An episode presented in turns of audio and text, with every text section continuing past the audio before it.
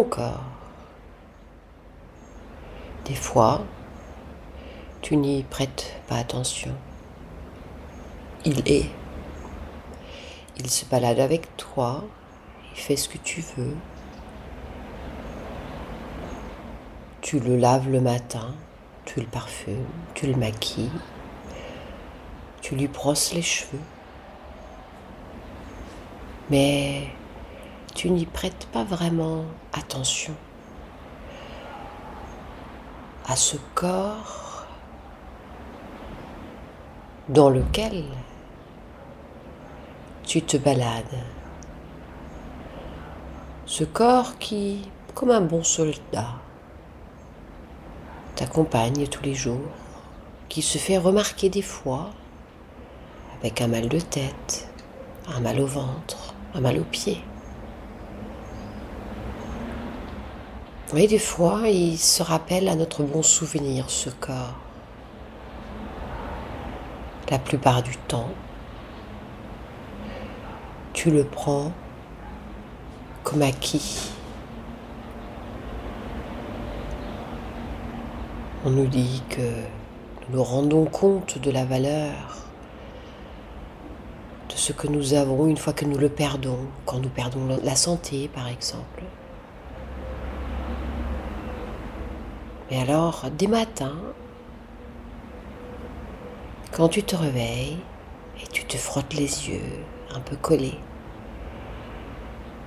tu te rends compte que ces yeux-là sont un peu collés, que les membres sont un peu raides.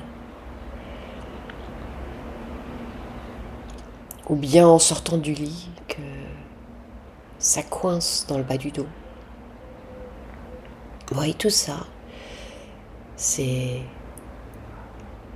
sa façon de te parler, de te rappeler qu'il est là, qu'il a des besoins. Des jours, il est lourd, tu le sens, comme une grosse masse assise sur le canapé. Et des jours, tu n'y penses même pas à ce corps, ce corps qui t'accompagne.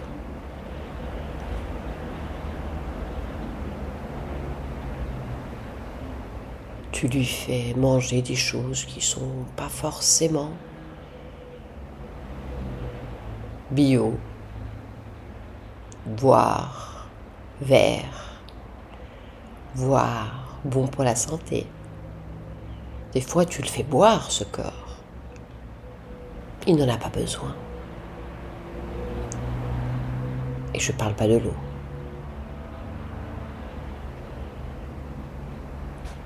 Corps, c'est un bon soldat qui nous suit jusqu'à ce qu'il ne nous suit plus. Pourquoi attendre que il hisse le drapeau blanc ou euh, qu'il euh, remue frénétiquement un drapeau rouge en disant écoute-moi. Fais attention à moi. Soigne-moi. Ouais. Ton corps, il a besoin de toi. Et toi, tu as besoin de ton corps. Et si?